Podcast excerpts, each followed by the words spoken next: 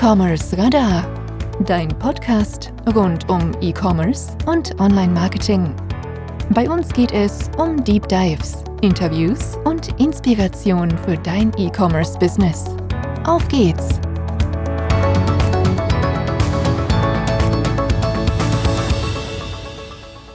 Ich darf euch recht herzlich zu einer weiteren Podcast-Episode hier beim E-Commerce Radar willkommen heißen. Bevor es mit dem Podcast weitergeht, möchte ich euch unseren heutigen Podcast-Partner vorstellen. Travador ist ein Reiseanbieter, der sich auf Kurz- und Wochenendreisen insbesondere spezialisiert hat. Egal, ob ihr mit eurer Familie oder eurem Partner, Partnerin ein paar Tage in die Berge oder einen entspannten Wellnessurlaub verbringen wollt, bei Travador findet ihr auf jeden Fall das passende Angebot. Fast eine Million Menschen sind bisher mit Travador verreist. Wenn ihr mal eine kurze Auszeit vom Job nehmen wollt, ihr es euch einfach mal gut gehen lassen wollt, ich kann Travador nur empfehlen. Ich habe beispielsweise erst vor kurzem eine kleine Auszeit genommen und bin mit meiner Familie zwei Tage nach Holland verreist. Wenn ihr Interesse habt, schaut unbedingt vorbei auf travador.de und Travador mit V.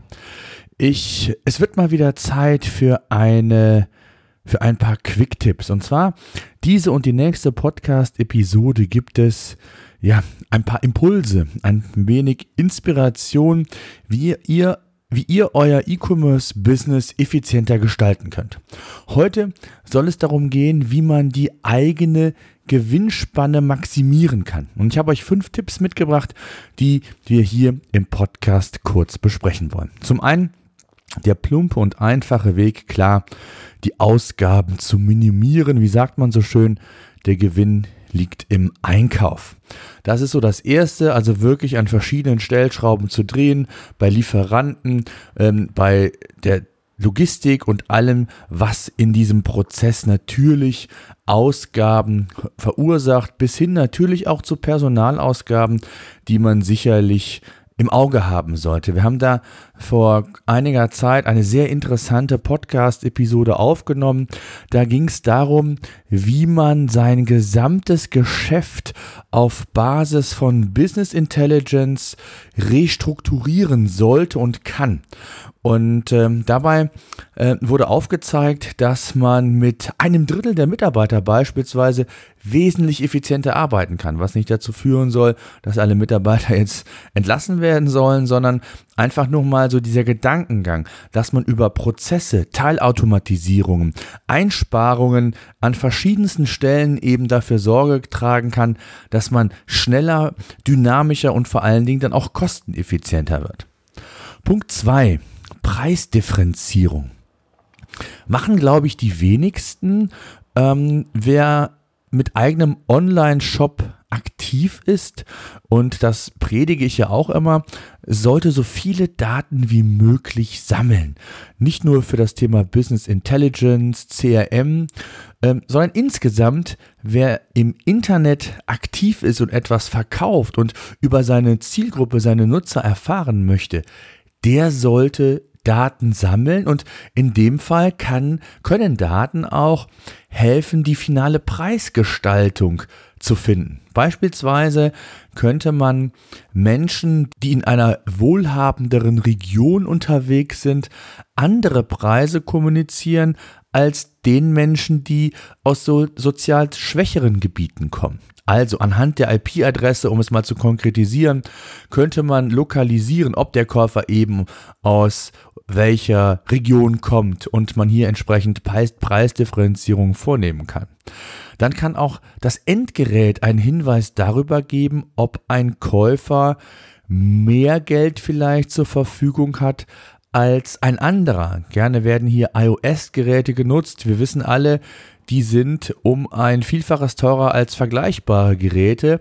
Also könnte man hier auch mit höheren Preisen fungieren, wenn Leute sich über ein mobiles Smartphone von Apple ähm, in den Shop einloggen. Ob man das will, ob das immer gut ist, das müsst ihr entscheiden. Hier geht es nur darum, dass ich ein paar Impulse, ein wenig Inspiration liefere, wie man eben die Gewinnspanne maximieren kann. Und auch Cookies letztlich können darüber aufklären, ähm, beispielsweise welche Seiten der Nutzer vorher schon besucht hat, für welche Themen er sich interessiert. Also weiß ich, wenn ich einen generalistischen Shop habe oder von mir aus auch einen Fashion Shop, interessierte er sich eher für die hochpreisigen Kleidertextilien, eher für die Accessoires, die relativ günstig vielleicht in dem Fall sind. Und auch so könnte ich Informationen sammeln, die letztlich mir einen Indikator liefern, ähm, ob ich den Preis vielleicht leicht verändern kann. Tipp 3. Zusatzservices könnten angeboten werden. Amazon ist ja sicherlich ein Vorbild mit Amazon Prime. Ähm, viele Online-Händler in bestimmten Branchen verdienen mit dem eigenen Produkt relativ wenig Geld. Und hier kann eine Überlegung sein, eben die Gewinnspanne praktisch zu maximieren, so wie das beispielsweise die Reiseanbieter machen, ähm, die dir nicht nur eine Pauschalreise anbieten, sondern im Checkout-Prozess kurz vorher auch noch darauf hinweisen, ja, aber hast du auch schon an deine Reiseversicherung gedacht? Ähm, oder ich habe eine Checkliste oder ein E-Book oder ich weiß nicht was. Ähm, nutzt das doch mal und dann wirst du wesentlich zufriedener sein. Und so könnte man beispielsweise über so ein Beispiel das Ganze forcieren, über ein Subscription-Modell. Ähm, das hängt immer so ein bisschen natürlich ähm, vom Produkt ab, also diesen sogenannten VIP-Bereich zu schaffen, wo Kunden vielleicht einen kleinen monatlichen Obolus zahlen und äh, entsprechende Mehrwerte darüber hinaus erhalten, also über den Pro Kauf des Produktes selbst. Ähm, das muss man überlegen, ist aber ebenfalls eine Möglichkeit. Dann Tipp 4, das Thema Cross-Selling. Ähm, Cross-Selling ist ja letztendlich nichts anderes als der Verkauf von sich ergänzenden Produkten oder Dienstleistungen, die ihr entsprechend anbieten könnt. Also, es handelt sich letztendlich um eine Produkterweiterung oder sinnvolle Ergänzung, die passieren kann. Und im Shop-Umfeld kann ich ja auf verschiedene Art und Weise Cross-Selling betreiben. Auf der Produktdetailseite, im Checkout-Prozess oder an anderer Stelle. Und was sind so die typischen? Klar wissen wir, äh, auch da blicken wir immer mal wieder zu Amazon oder auch zu den anderen großen. Äh, wir empfehlen außerdem folgende Artikel und dann kommen entsprechend komplementäre Produkte, die das Produkt ergänzen können. Oder Kunden, die diesen Artikel gekauft haben, kauften auch. Das heißt, diese Empfehlung, äh, Impulse zu vermitteln, dass wenn ich ein bestimmtes Produkt gekauft habe, es vielleicht ja sinnvoll sein kann, den Kauf zu ergänzen, um das Produkt noch besser nutzen zu können.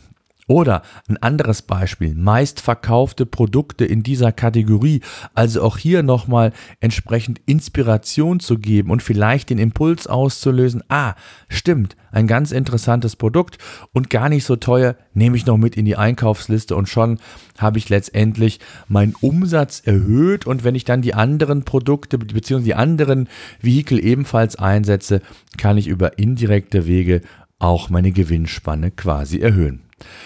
Der vierte Tipp, klar, den Warenkorb erhöhen, äh, ist, glaube ich, klar.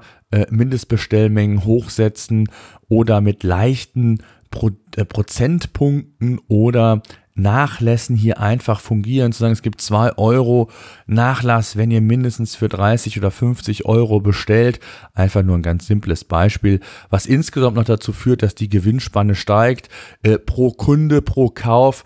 Auch das kann ja letztendlich eine Zielsetzung sein. Und dann der letzte Punkt, den man nicht vernachlässigen darf und der immer wieder natürlich ähm, zu na, Diskussionen möchte ich gar nicht sagen, aber der immer im Blickwinkel eines Shopbetreibers sein soll, ist die Kundenbindung. Viel zu häufig aus meiner Sicht vernachlässigt, weil die meisten kümmern sich erst einmal um die Neukundengenerierung. Auf Teufel komm raus, neue Kunden zu generieren, zu gewinnen über verschiedenste Online-Maßnahmen, ähm, wo es wirklich darum geht, Kunden zu begeistern. Ja, das darf man natürlich nicht aus den Augen verlieren, aber mindestens genauso wichtig und relevant sind bereits bestehende Kunden und es ist viel einfacher, einen bestehenden Kunden oder aus einem Bestandskunden ähm, quasi ein neues oder ein wiederkehrendes Geschäft zu generieren als über einen Neukunden. Und da sind natürlich die Shopbetreiber heutzutage wesentlich weiter. Thema CRM, Thema Business Intelligence,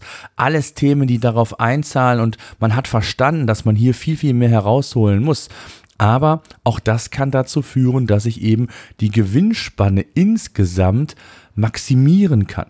Ja, indem man auch hier vielleicht individuellere Produkte und Preise aussteuert, also auch Einfluss nehmen kann und die Marge entsprechend maximieren kann. Vielleicht ist zum Zeitpunkt X ein besonderes Projekt, ein besonderes Produkt relevant, weil ich weiß, was der Kunde zuletzt gekauft hat. Und ich habe eine tolle Gewinnspanne hier aktuell drauf. Vielleicht gibt es Tagespreise oder es sind saisonale Preise. Ich weiß es nicht. Also es gibt verschiedene Ansatzpunkte, warum das hier sinnvoll sein kann und wie man das Thema Kundenbindung angehen kann.